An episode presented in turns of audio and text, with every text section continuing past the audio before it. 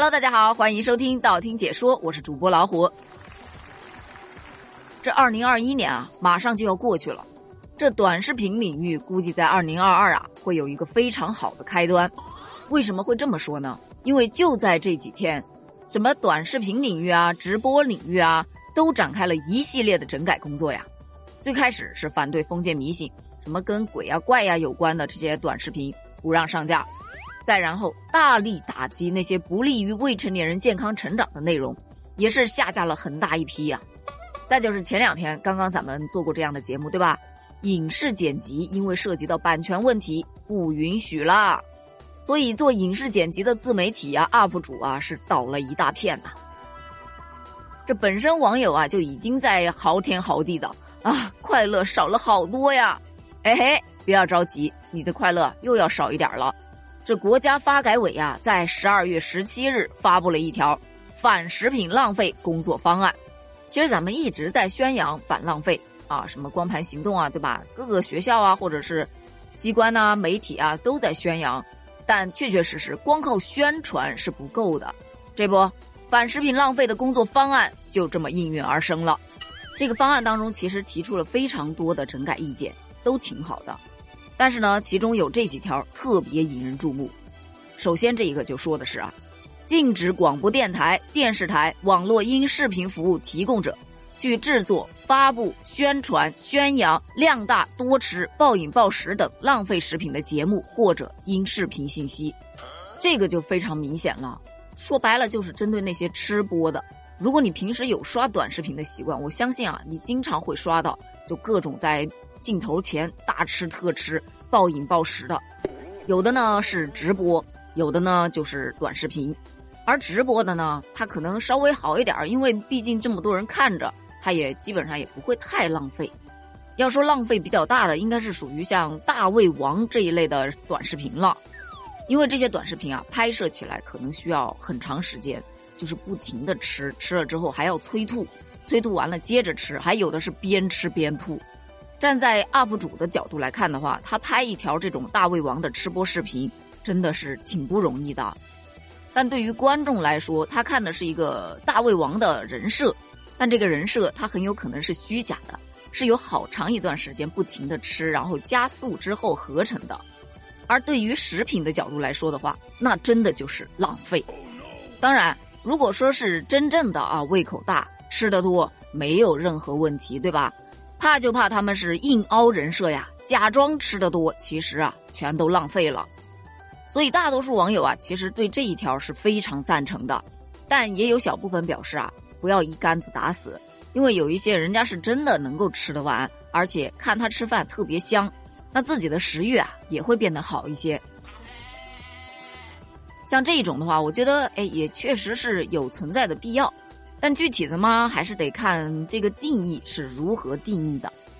那这个工作方案当中还有第二条，他说的是啊，要督促餐饮外卖平台，向餐饮服务经营者一定要以显著的方式去提醒消费者按需适量的点餐，对诱导误导消费者超量点餐造成明显浪费的餐饮服务经营者给予警告或者处以罚款。关于这一条，我真的是举双手双脚赞成。我每次去吃饭的时候，我就最烦别人服务员在我旁边跟我说：“哦，你点这几个菜，你们这么多人可能不够吃啊，建议再点几个这个这个或者这个什么什么的。”大哥大姐，我自己家几口人带出去吃饭，他们的饭量多大，我没点数吗？再说了，你先上上来呀，不够我再点不行吗？哎，不过你还别说，我老公啊，每次都会被服务员的这些话给套路住，他就总觉得。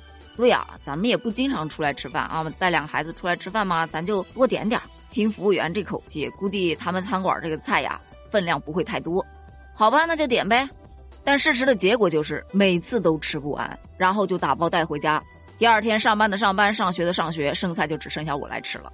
唉，所以啊，这一条一定要监管到位呀。另外，在这一条上面看到有一个外卖平台点餐的这个事情，我又想起一件事情。我有的时候啊，孩子上学啊，老公上班去了啊，一个人在家不怎么想做饭的时候，我想点个外卖吃吧。但是外卖平台都有什么满多少钱才起送？吃我是真想吃，可是我真的吃不了那么多呀。但人家必须要满多少才起送，你只能硬着头皮点，点完了就硬着头皮吃呗。我又是个舍不得浪费的，每次都把自己吃的撑得够呛啊。所以如果可以的话啊，这个能不能也改改啊？其实除了这反响很大的两条之外，这个反食品浪费工作方案当中还有非常好的几点儿。比方说吧，就是对于自助餐行业浪费行为一定要适当收加费用这个方案提的就非常好。经常有人去吃自助餐，拿的多多的，结果剩下一大堆。那你剩下的吧，你又不能给人家塞回盘子里去，对吧？所以最后就浪费了。虽然可能会适当的加那么几块钱，但是几块钱不痛不痒的食品还是浪费了。最主要啊，还是得呼吁大家吃多少拿多少，你吃完了不够再拿嘛。然后还有这样一条，也是关注可能会比较多一点，就是说要支持食品企业销售临期食品。就说呀，有些食品眼看着就要过期了，那卖卖不掉啊，所以就只能选择扔掉喽。那现在啊，这个方案就提出了，一定要优化食品的标识制度。你比方说，以前都只有一个生产日期和保质日期，对吧？现在啊，建议在食品标识上添加一个最佳食用日期。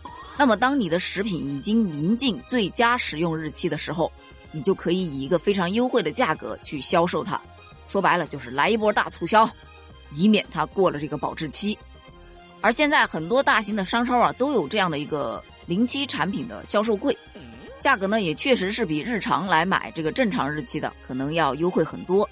那消费者呢可以得到实惠，哎，食品供应商他也不至于亏损，所以这个就是双赢啊，挺好的。